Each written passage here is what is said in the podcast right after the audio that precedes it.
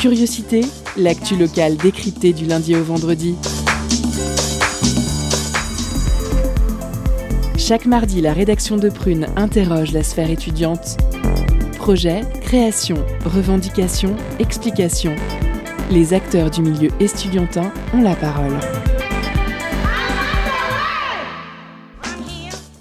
Bonsoir à toutes et à tous et bienvenue dans l'émission Curiosité. Vous êtes sur Prune 92 FM, il est 18h.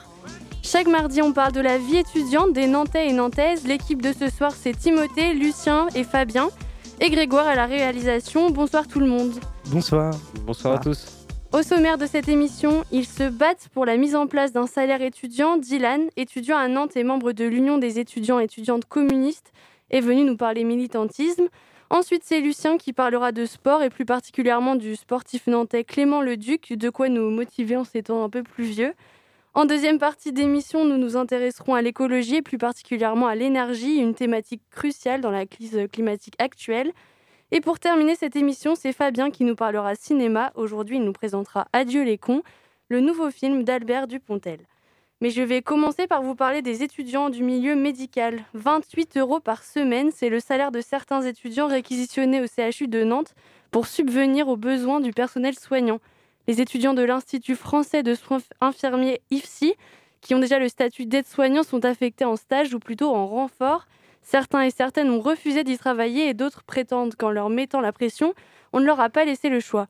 Sur Twitter, plusieurs réactions. Certains dénoncent une main-d'œuvre pas chère et une exploitation de la part de l'hôpital de Nantes.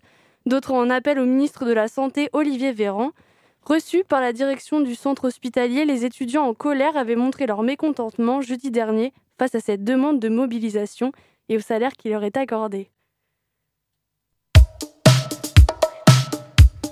Curiosité, l'info locale décryptée jusqu'à 19h sur Prune 92 FM et le www.prune.net. C'est pour faire reconnaître la valeur de notre travail que nous nous mobilisons. C'est ce qu'on peut lire sous le titre de la pétition Étudier, c'est travailler, lancée en septembre par l'Union des étudiants communistes. Il milite, pour, pour un revenu étudiant à hauteur de 1219 euros et une revalorisation des salaires de stage. Dylan, étudiant à l'Université de Nantes en langue, littérature et civilisation étrangère et régionale, et militant à l'UEC, est venu nous en parler à l'antenne de Prune. L'entretien de curiosité sur Prune 92 FM et le www.prune.net.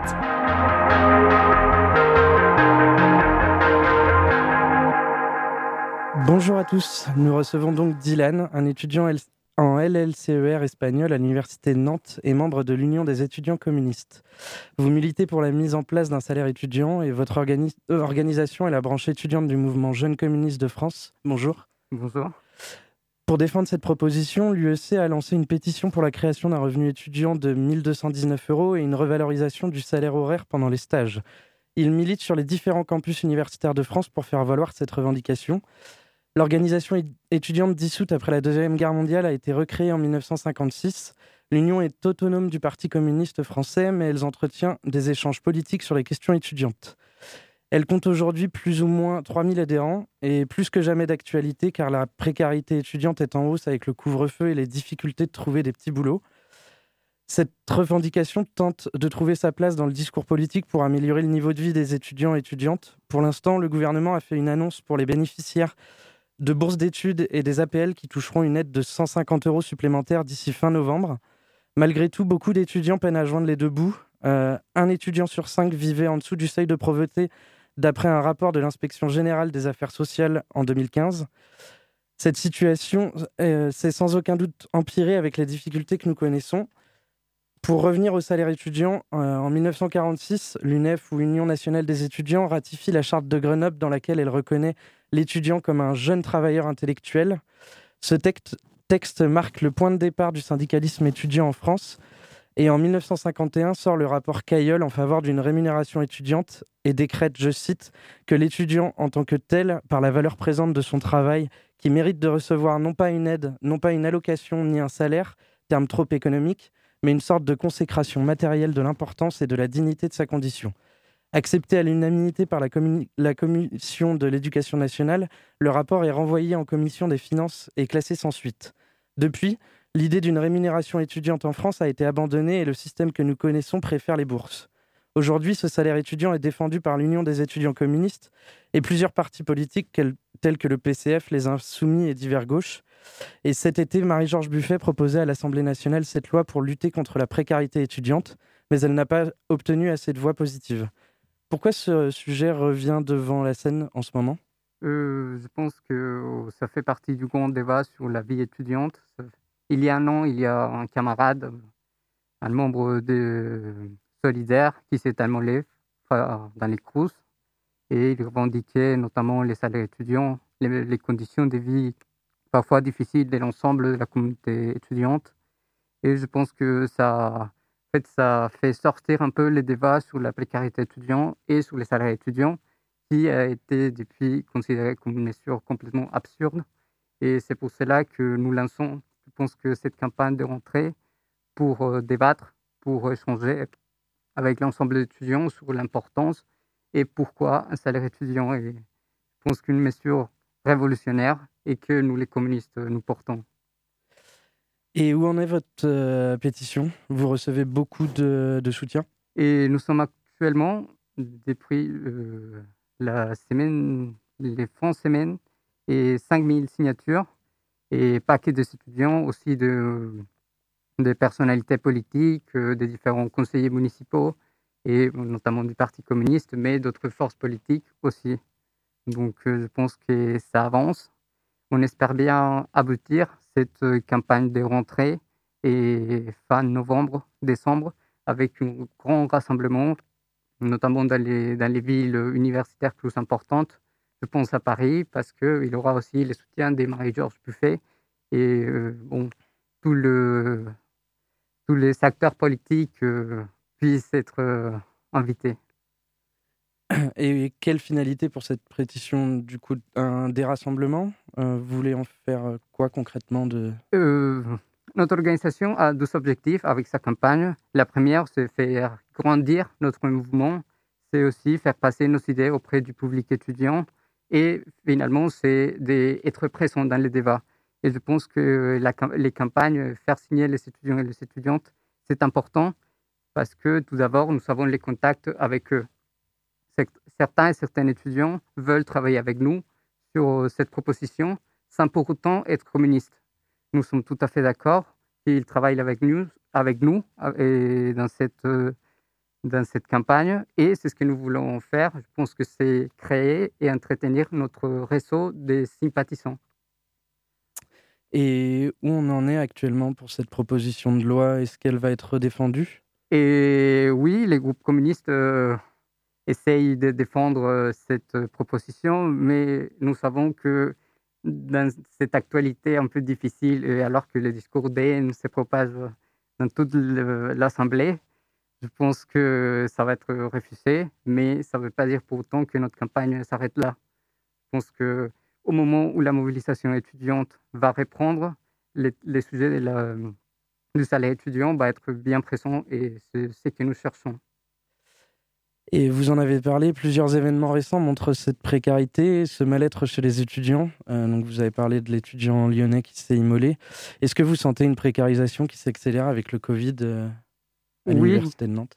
Oui, tout à fait, parce que pendant la, crise du Covid, il y a eu plusieurs étudiants issus de, de, des organisations, des associations à la fac qui ont fait de, qui ont préparé des colis alimentaires, qui l'ont distribué aux CRUS et beaucoup d'étudiants ont perdu leur travail. Et beaucoup d'étudiants qui pensaient travailler pendant l'été ont perdu ce travail-là à cause du, à cause du Covid, à cause de, la fermeture des bars et des restaurants. On voit maintenant que ça revient. Donc les étudiants, ils peuvent peuvent plus s'en sortir. Et je pense que c'est pour ça que, que ce débat est aussi important. Et avec les cours en distanciel, il a été noté de nombreuses inégalités par, par rapport au matériel, à la connexion Internet, aux conditions d'habitat. Un salaire étudiant peut être une solution à ces problèmes selon vous? Et Tout à fait, mais ça relève du, problème de la fracture numérique qui a été démontré aussi avec euh, la Covid.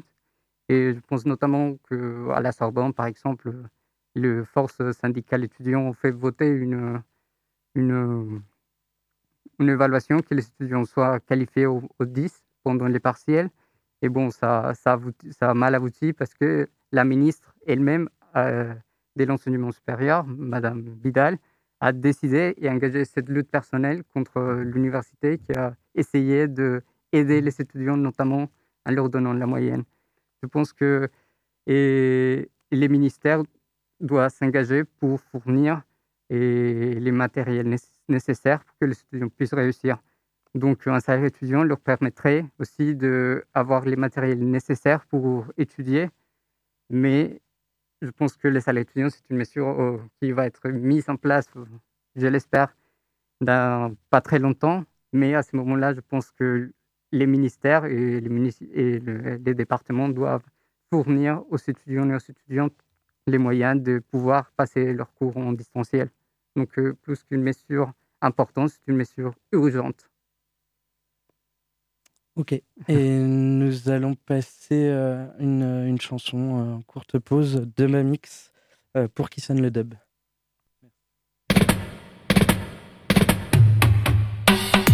C'était la première heure de gloire de la Révolution. C'était la première heure de gloire de la Révolution.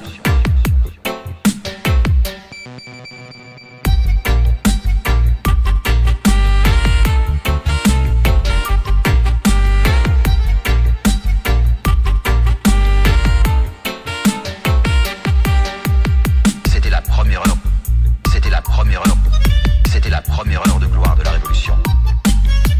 Nous n'avions plus besoin du gouvernement, il ne servait à rien travail est collectivisé.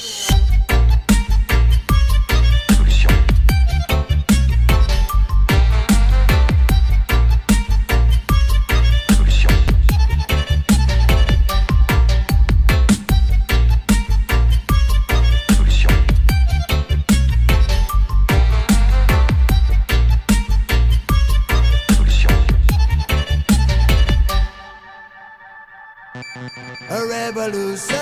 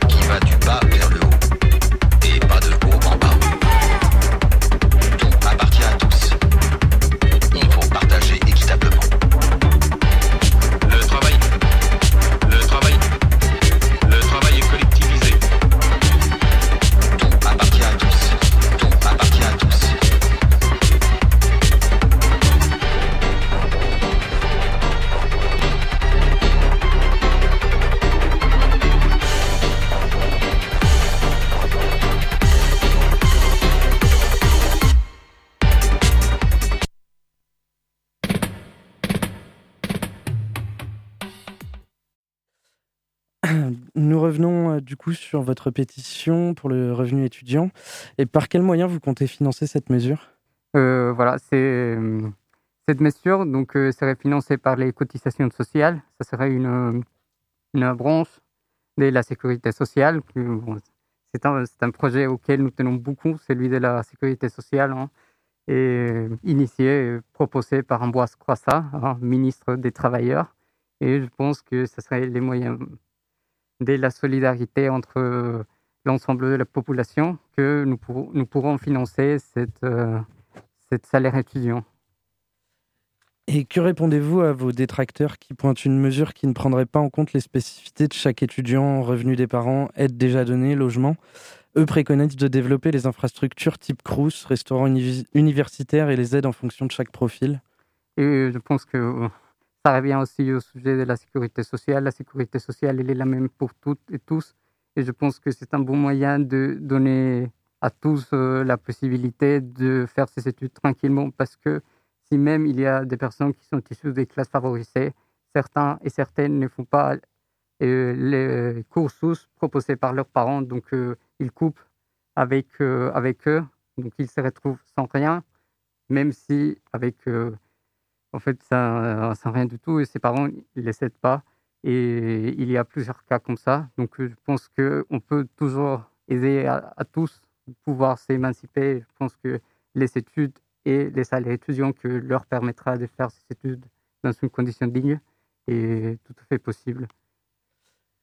Est-ce que vous luttez pour d'autres thématiques au sein de l'Union euh, oui. communiste? Oui, nous, nous, menons beaucoup de combats, vu que l'actualité toujours difficile pour les étudiants et les étudiantes. La, libéralisation de l'université, je pense que est plus forte qu'avant. Je pense notamment au LPR, les lois pluriannuelles de la recherche, qui cherchent à créer ces grands pôles de recherche et de concentrer les moyens sur euh, les grands pôles universitaires à Paris, dans les grandes villes, Lyon, avec la fusion des universités qui, qui cherchent que les doctorats et les, chercheurs cherchent leur financement et ce n'est pas, pas l'État qui, qui, les fournit. Donc ça permet aux, privés de s'introduire dans l'enseignement supérieur, ce qui est très dangereux pour euh, l'ensemble de la population, étant donné qu'ils cherchent à nourrir leurs intérêts et pas celui de la population en général et aussi les combats contre la hausse des frais d'inscription pour les étudiants étrangers extra-communautaires parce que bon, c'est parce que moi je suis étudiant étrangère et en tant qu'étudiant étrangère je trouve très difficile que je trouve très difficile de trouver l'argent pour payer autant de la scolarité parce que c'est pas juste parce que à l'égard de l'administration pourquoi serions-nous différents alors qu'avec nos camarades nous sommes tous les mêmes? Et je pense que c'est là qui permet un enseignement de qualité, c'est pouvoir échanger avec tous sans, importance de revenus ou de conditions sociales. Et concrètement, qu'est-ce que fait l'UEC sur le campus nantais? Comment vous fonctionnez? Bon, nous sommes une vingtaine d'étudiants. Il faut savoir aussi que la crise de, la Covid touche aussi l'ensemble de nos camarades. Donc, euh, certains n'ont plus milité à cause, parce qu'ils sont cas contact mais normalement, et, à la fac, nous, menons des activités comme des tables. Donc, ce sont des moments où les étudiants, normalement à midi, on se réunit pour faire signer la pétition, on parle avec les étudiants et on fait des porte-à-porte dans les CTU. Et parce que c'est important d'échanger avec ces étudiants et ces étudiantes qui sont dans une condition difficile, de leur montrer que nous sommes présents et que et c'est pour eux qu'on fait, et pour nous, tous ceux qui habitons dans les structures de Crous, que c'est important que eux, surtout, nous, soutiennent. Et on fait, et ça, ça sera l'année prochaine, on fait la semaine de la pensée marxiste. Et c'est un, une semaine dans laquelle on fait une conférence. Et il y a notamment la semaine du féminisme, qui sont sur la même structure de la semaine de la pensée marxiste. On fait des conférences autour d'un sujet précis qui sera dans ces cas-là les travail. Donc, euh, on travaille aussi pour inviter tous celles et ceux qui sont intéressés de débattre à propos du marxisme, de se retrouver une semaine et au sein de la fac pour discuter. D'accord. Et vous, vous parliez de, du coup de votre, euh, de votre cas, vous êtes euh, étudiant étranger. Il y en a beaucoup à Nantes. Et comment ils vivent actuellement la période euh? Euh, pour eux, c'est difficile déjà dans une période normale, notamment parce que l'accès au logement, c'est si pour un étudiant, disons le normal, qui a fait son baccalauréat, qui, qui s'inscrit dans l'enseignement supérieur. D'une façon normale, pour les étudiants étrangers, c'est du temps plus difficile parce que certains, certains et certaines ne parlent, ne parlent français comme les Français les Françaises espèrent qu'un étranger parle français, parce que finalement, ils parlent bien, ils arrivent à s'exprimer d'une façon correcte, mais à un goût et un certain racisme qui existe par la langue existe, par le, parce qu'ils ne peuvent pas démontrer des moyens financiers. Donc pour eux, c'est difficile. Déjà, trouver un logement, trouver l'accès aux, soins, c'est du temps plus difficile. Donc euh, je pense que l'université de Nantes, il fait beaucoup pour euh, donner des infos aux étudiants, mais c'est insuffisant. Bien, merci beaucoup pour vos réponses. On espère que la situation va s'arranger. Votre pétition va recevoir beaucoup de, de soutien. Merci beaucoup. Au revoir. Bien sûr. Au revoir. Maintenant, voici les 3 minutes sportives de Lucien. Cette fois, pas besoin d'enfiler son kawaii et ses moufles pour s'entraîner dehors avec Nantes Urban Fit. Aujourd'hui, tu vas faire le portrait de Clément Leduc, athlète nantais. Eh bien, je te laisse la parole, Lucien.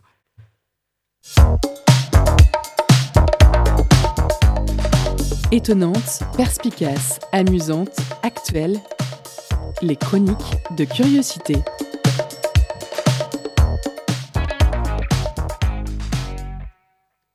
Ah, l'athlétisme. Souvenez-vous.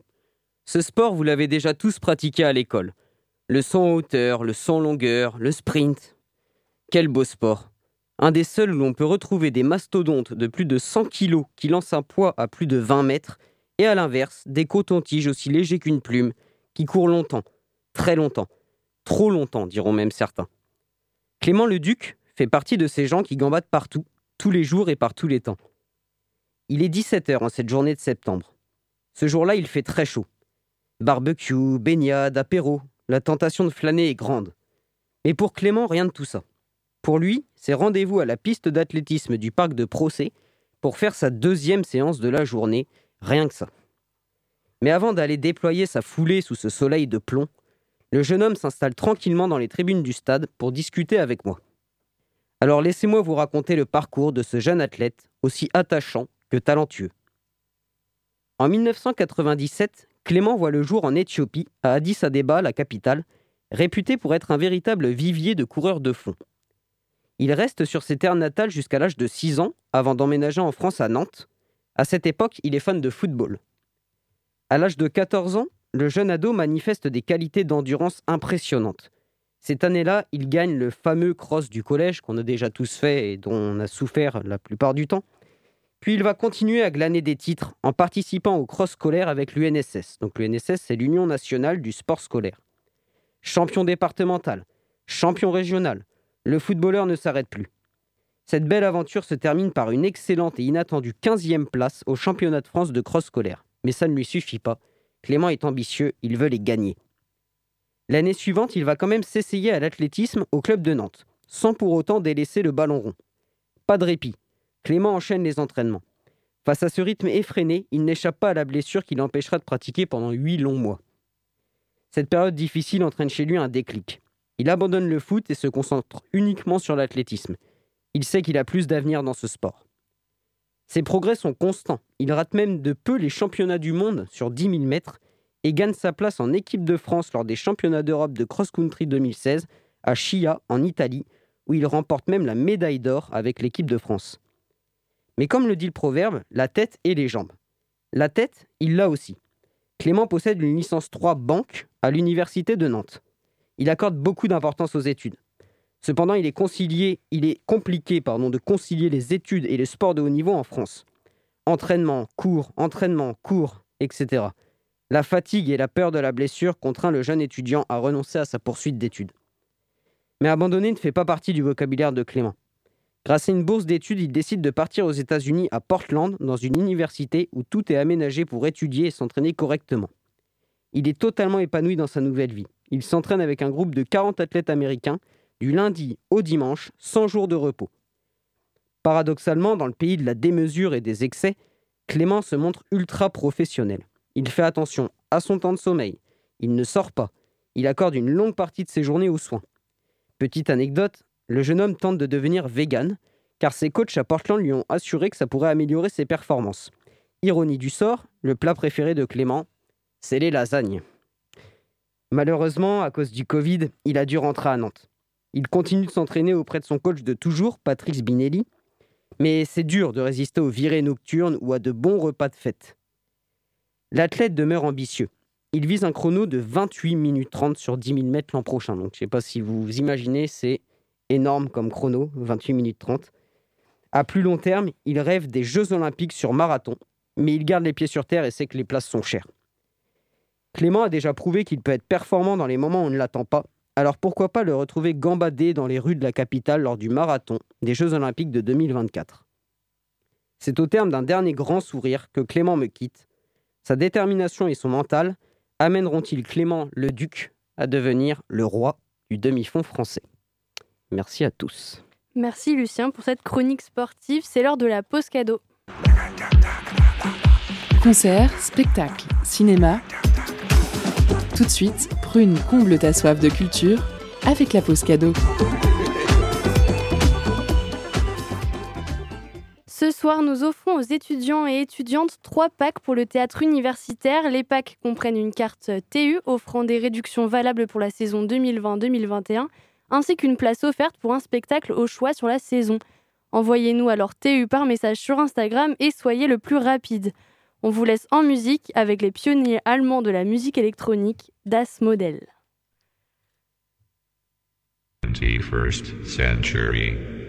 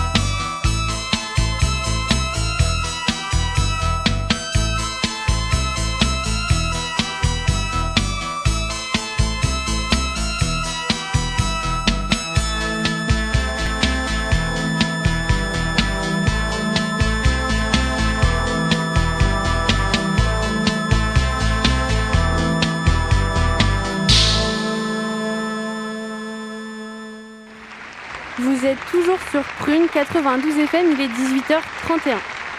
Étudiants, étudiantes ou non, l'écologie nous concerne toutes et tous. Pour cette deuxième partie, nous rediffusons donc une capsule des écolonautes. Elle donne la parole à des étudiants, des, pardon, à des militants, des politiques, des citoyens et citoyennes, des experts, expertes, à la découverte des initiatives et des acteurs et actrices de l'écologie. Cette capsule parle de l'énergie. Notre maison brûle. Et nous regardons ailleurs.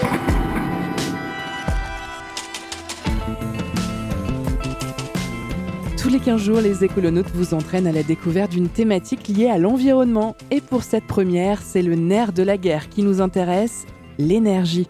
Car sans énergie, pas de nourriture, pas de chauffage, pas de déplacement, pas de service de secours, pas de loisirs, ni de travail.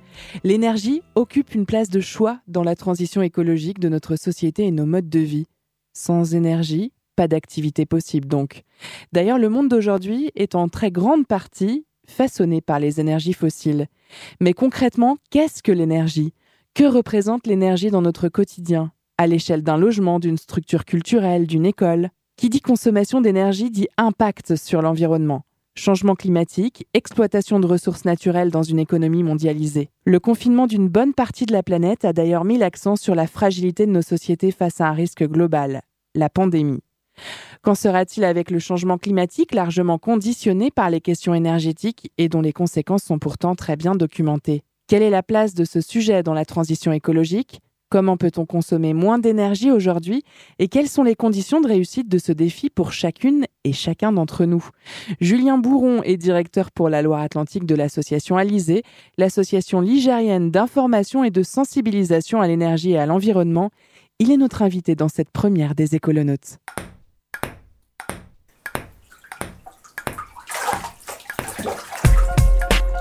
Chiffres, données, mise au point, il pose le décor sur la place de l'énergie dans la transition écologique. C'est Alexandre, notre écolonaute, avec le premier ping-pong des voyageurs.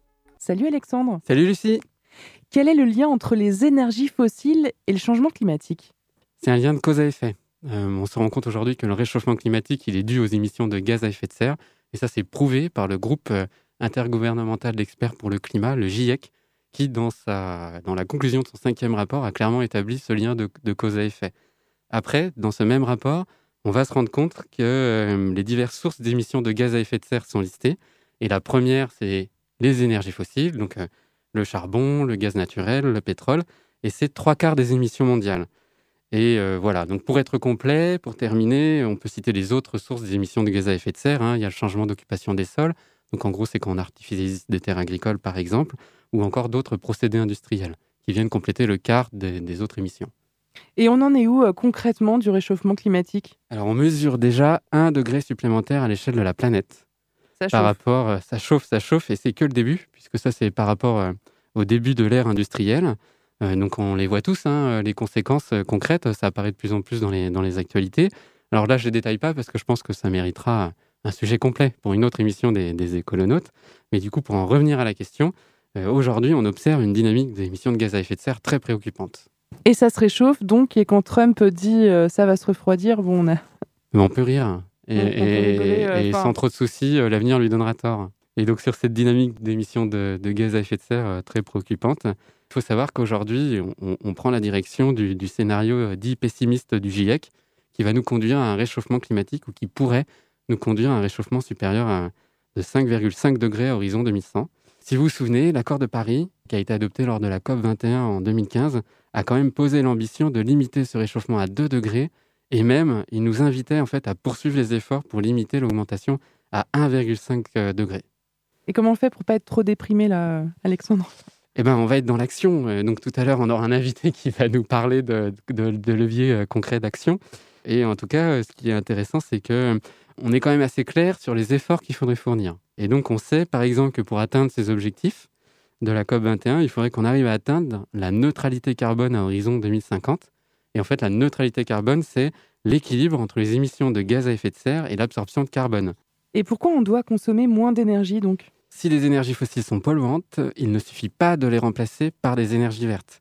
L'équation fonctionne si, collectivement et individuellement, on est capable d'agir sur deux choses. Sur notre comportement, c'est-à-dire définir nos besoins essentiels en énergie et privilégier des actions et des activités sobres.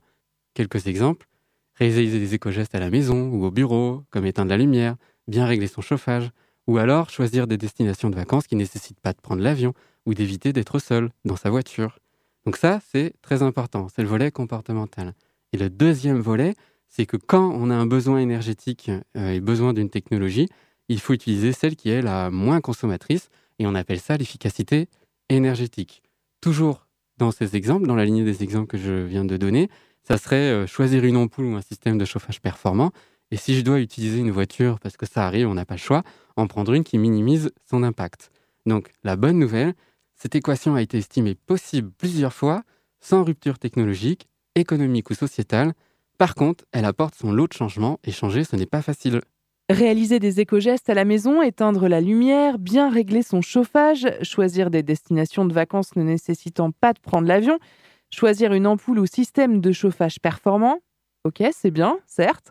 Mais est-ce qu'il y a des éco-gestes plus significatifs qui ont plus d'impact sur la préservation des ressources et la baisse des émissions de CO2 Pour que ça soit clair, il y a éco-gestes et on va dire actions individuelles au sens large. Quand on dit éco-gestes, on pense aux actions du quotidien qui demandent peu ou pas d'efforts, comme ceux que j'ai cités en partie tout à l'heure. Et puis, il va aussi y avoir des actions du ressort des individus qui vont demander des changements plus ambitieux. Si je décide de devenir végétarien, si je décide de faire systématiquement du covoiturage par exemple, ça va me demander quand même plus d'efforts. Ça va être un vrai changement de comportement sur du long terme. Et puis encore des actions qui, elles, vont nécessiter des investissements, isoler son logement, changer de véhicule, où là, on est donc encore sur un autre, un autre niveau d'action. Donc, Carbone 4, un bureau d'études, a fait le calcul dans une publication intitulée Faire sa part, point d'interrogation. Toutes ces actions permettraient d'atteindre près de la moitié de l'objectif de la COP 21. Il faut que tout le monde soit mobilisé. Oui, c'est ça, avec différents niveaux euh, d'implication. Et puis, euh, tout à l'heure, malicieusement, j'ai pas tout à fait répondu à ta question, Lucie, ce que tu me demandais, est-ce qu'il y avait un éco-geste qui était euh, plus impactant que d'autres. Et donc, l'étude de Carbone 4, elle met en avant une action vraiment parmi d'autres. hein. Je recommande la lecture de, de cette étude-là. Elle dit que le passage à un régime végétarien permettrait de diminuer son empreinte carbone de 10%.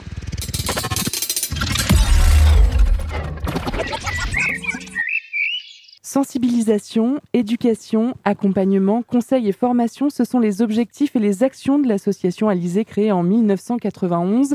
Réfléchir et s'approprier la question de la maîtrise de l'énergie, c'est l'axe central de l'association ligérienne d'information et de sensibilisation à l'énergie et à l'environnement. Notre invité, c'est Julien Bourron. Il est le directeur des programmes Loire-Atlantique de cette association. Bonjour. Bonjour. Face à l'urgence climatique, certains paniquent, sont paralysés par la peur, d'autres agissent, parfois c'est les deux à la fois. Comment faire face à cette situation qui paraît inextricable? Certains se disent souvent euh, à quoi bon en fait? Oui, alors forcément, on, a, euh, on est euh, une goutte d'eau dans l'océan. Chacun euh, peut se dire, je peux agir dans mon coin, mais néanmoins, si les autres n'agissent pas, il va pas se passer grand-chose, la fameuse euh, maxime du colibri. On fait partie d'une société, on est dans un tout, et on ne pourra pas faire euh, la transition, faire les transitions euh, écologiques, environnementales, énergétiques, elles sont multiples, sans une révision profonde de notre modèle de société. C'est ce qu'on va appeler plus largement les modes de vie. C'est comment comment on habite un territoire, comment on vit, comment on se déplace. C'est tous ces éléments-là du quotidien qui sont questionnés. Et on va voir que c'est quand même euh, c'est beaucoup plus profond que ça en a l'air. C'est pas juste changer quelques habitudes. Sur ce sujet-là, quelles sont, euh, selon vous, les conditions de réussite de la transition énergétique qui se posent à l'ensemble des citoyens du monde? Bah, selon nous, notre expérience, alors euh, c'est à la fois euh, travail de depuis 1991 sur les territoires, également en lien avec les, les collectivités dans des programmes de recherche-action. Nous, ce qu'on constate aujourd'hui, c'est que la transition, elle sera locale ou elle ne sera pas. C'est auprès des territoires, sur des dynamiques euh, avec les habitants, avec les citoyens, avec les collectivités, avec les entreprises. Tout le monde doit avancer dans le même sens. Et l'échelle où on voit que les, évolutions sont les plus euh, profondes et les plus rapides, c'est une échelle, euh, on va dire, territoriale. Alors, ça veut dire beaucoup et pas grand-chose, mais disons échelle bassin de vie. C'est-à-dire, nous, si nous sommes nantais, c'est la région nantaise, on va dire. Et ce travail-là, cette échelle-là, c'est pour moi vraiment, la, pas que pour moi d'ailleurs, mais pour un certain nombre d'entre nous, c'est vraiment une première clé de réussite. Après, le deuxième élément, c'est une approche un peu, euh, alors c'est pareil, un mot valise qu'on entend beaucoup, c'est une approche dite systémique. On ne va pas euh, aller travailler chaque petit élément l'un à côté de l'autre, on va penser le tout, on va penser euh, la logique sociétale. Il y a beaucoup d'axes finalement de travail dans lesquels s'engager. Pour donner un exemple, alors un peu caricatural, mais que j'aime bien donner souvent, c'est que demain, si vous voulez faire évoluer euh, profondément vos déplacements et, et vous vous dites, tiens, euh, j'aimerais euh, me déplacer à cheval.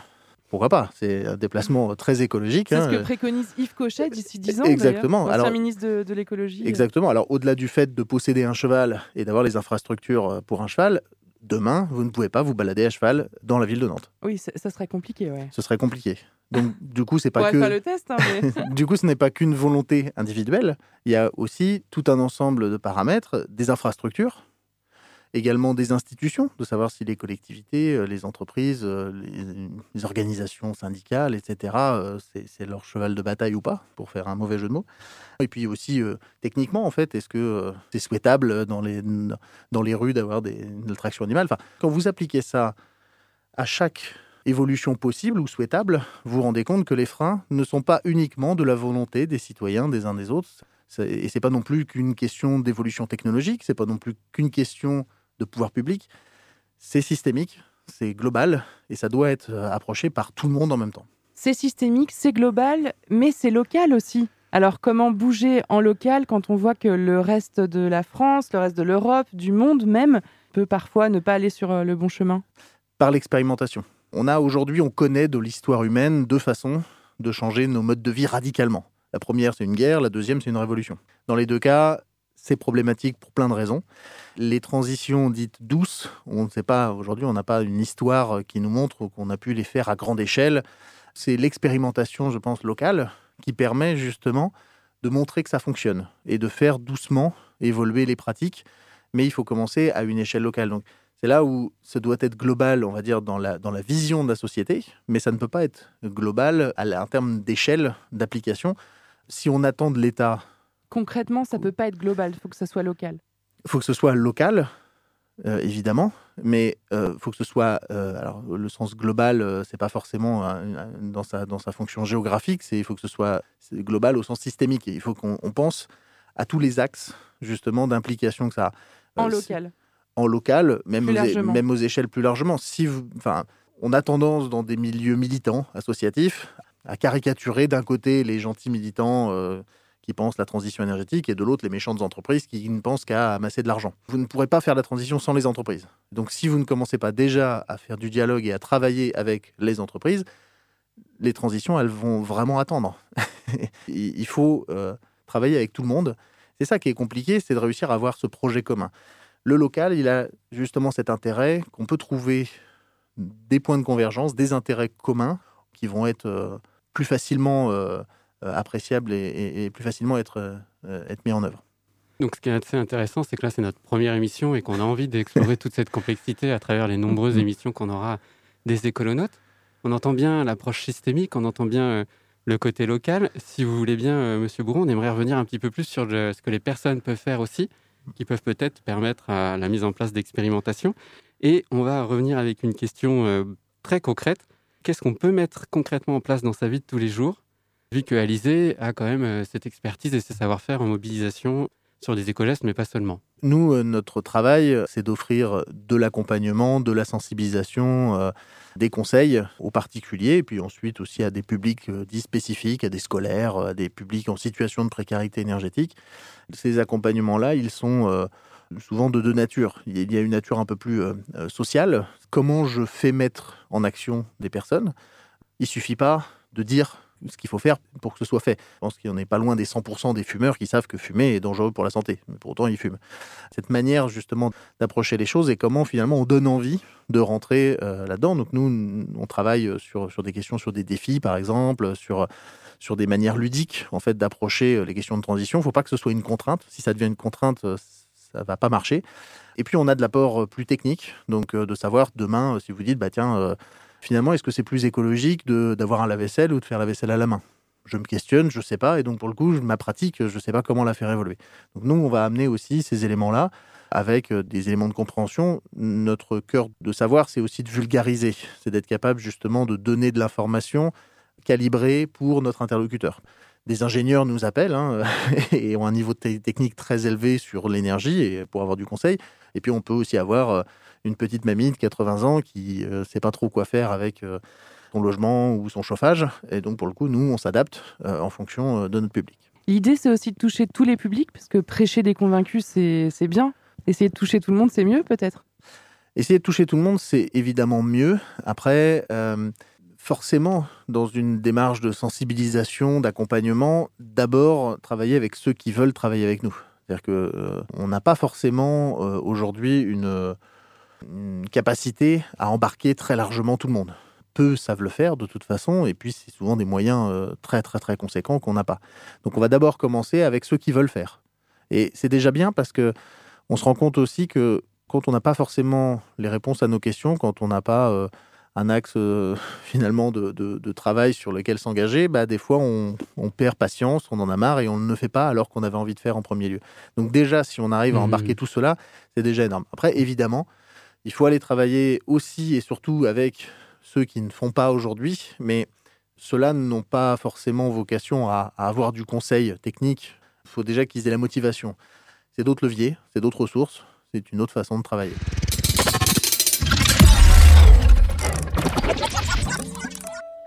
Parfois, il est difficile de faire comprendre à quelqu'un qu'éteindre les lumières ou prendre une douche de moins de 5 minutes peut avoir un réel impact sur la consommation d'énergie globale. Et donc, au changement climatique, on va souvent se heurter à des réponses telles que euh, c'est pas en débranchant ma box ou en arrêtant de prendre des bains que je vais sauver la planète. Ces euh, conseils, on les retrouve sur le site alizé.org.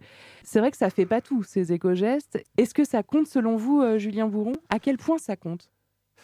Oui, ça compte et ça compte euh, fortement à partir du moment où on en fait la somme. Évidemment, nous sommes individuellement responsables de nos actes, pas de ceux des autres. Pour le coup, il, on va dire, il faut s'inscrire dans, un, dans, un, dans une dynamique collective pour, pour que ça fasse sens. C'est pour ça que les leviers finalement des transitions, ils sont multiples, ils sont individuels, ils sont collectifs, et finalement, c'est la somme de tout ça qui permet la mise en transition évidemment, l'intérêt individuel derrière ça, il est que si quelqu'un, dans, dans ses gestes quotidiens, le fait d'aller vers des transitions devient une contrainte avant d'être une envie, ça va pas fonctionner. Donc il faut avoir une, vision presque politique, hein, finalement, de la société pour avoir envie euh, d'adapter ça au quotidien. Nous, on n'a pas forcément vocation à, répondre à, tout ça. C'est toujours un peu compliqué euh, de se positionner là-dessus. Par contre, on est encore un coup capable de pouvoir répondre euh, aux questions euh, que les uns et les autres se posent pour se mettre en transition. C'est pas nous qui allons changer le monde, et finalement, nous, à l'Élysée, on, se considère un peu comme tous les citoyens dont vous parlez, bah, on fait notre part, tout simplement. J'aimerais revenir sur ce que vous avez dit sur l'aspect collectif, sur l'aspect différente mobilisation des, publics. Est-ce que d'après vous, euh, il y a quelque chose qui est central pour donner envie d'agir? S'il y a des formes de mobilisation qui sont plus efficaces? Vous avez dit hein, le, collectif, vous avez parlé du défi, mais sans, pouvoir encore mieux, l'expliciter. Ça, c'est quelque chose qui, fonctionne bien peut-être? Pour moi, il y a deux natures de leviers. Il y a des leviers euh, conscients, euh, c'est-à-dire que si on attire les personnes vers les transitions uniquement sur de l'intérêt euh, collectif environnemental, ça ne va pas non plus fonctionner. Nous, on sait que sur nos défis, les personnes vont y gagner aussi un intérêt financier, vont y gagner en confort. Donc ça, c'est des leviers, on, en est conscient et on sait qu'on peut gagner quelque chose. Et il y a des leviers assez inconscients. Nous sommes des animaux sociaux et on répond à, des normes sociales, à des codes de fonctionnement. Je prends un exemple qui est souvent cité, c'est les nudges, euh, ces, fameux petits euh, coups de pouce où on va euh, sur un principe réfléchi avec, avec un objet assez anodin, un autocollant, etc., provoquer chez quasiment toute la population, on va dire, le même réflexe. C'est des astuces ou c'est des, des manipulations, entre guillemets, qui permettent de mettre en bonne condition des personnes pour passer à l'acte. Donc là aussi, c'est euh, inspiré des sciences sociales. il y a tout un travail euh, qui est beaucoup développé là-dessus. Derrière, ça prend beaucoup de formes. Ça prend des formes ludiques, comme les défis. Ça peut prendre des formes expérimentales euh, avec des actions dans les écoles. Ça peut prendre pas mal de formes différentes. Et il reste encore tellement de choses à inventer. Vous nous avez parlé des défis, notamment des défis famille zéro déchet. Il y en a qui arrivent là prochainement? La nouvelle saison des défis sur Nantes Métropole démarre d'ici la fin de l'année. Donc le, lancement a lieu au mois de décembre. Et donc, il y a trois défis qui sont proposés aux habitants. Un défi euh, sur euh, la réduction des consommations d'énergie et d'eau, un défi sur les consommations de déchets, enfin sur la production pardon, de déchets, et un défi également sur euh, l'alimentation durable.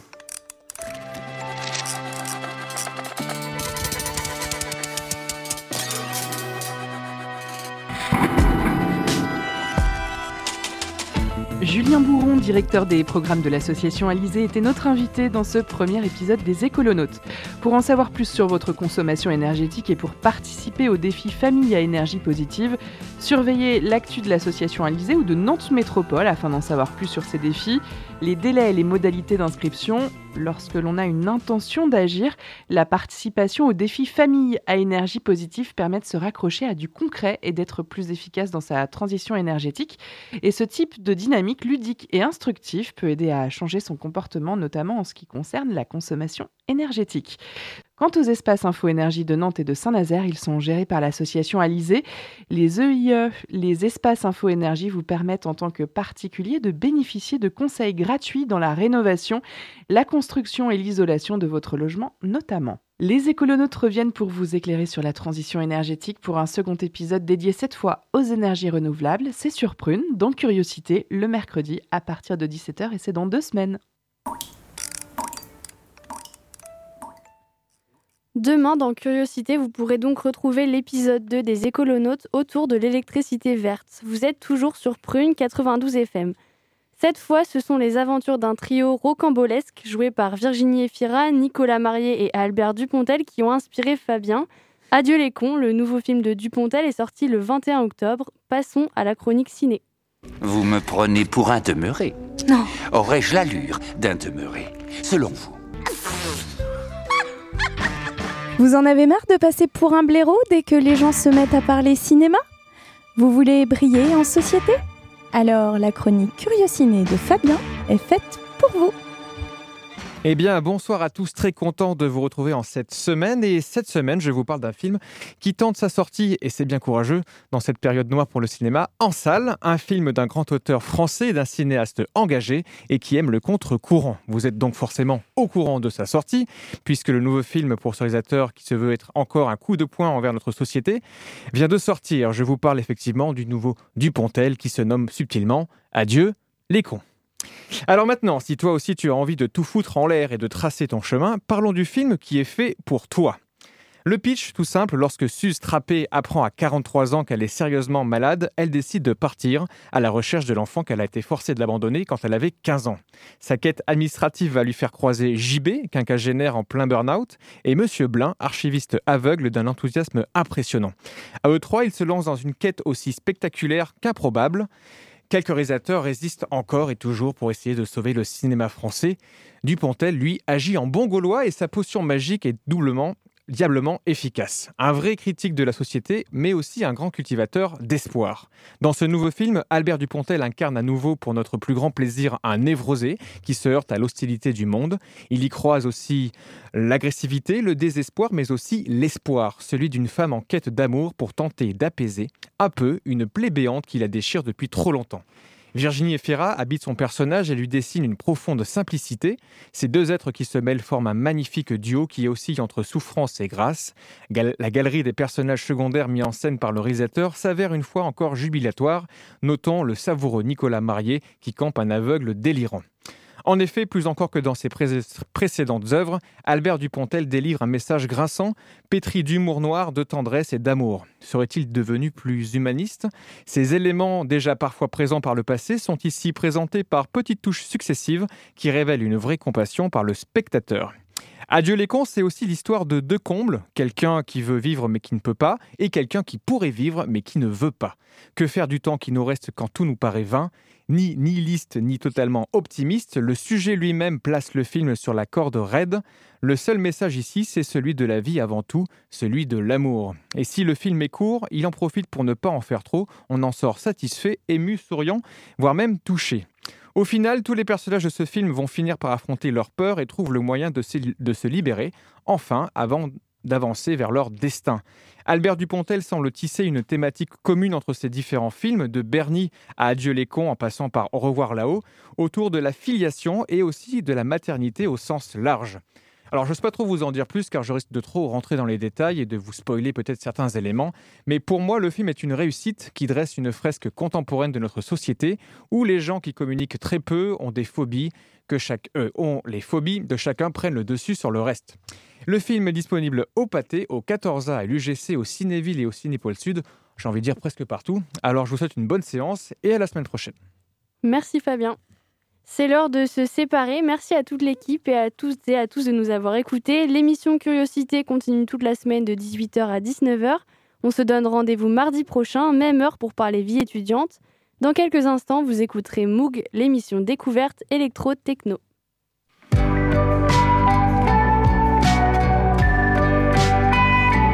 Pour écouter ou réécouter Curiosité, rendez-vous sur le www.prune.net.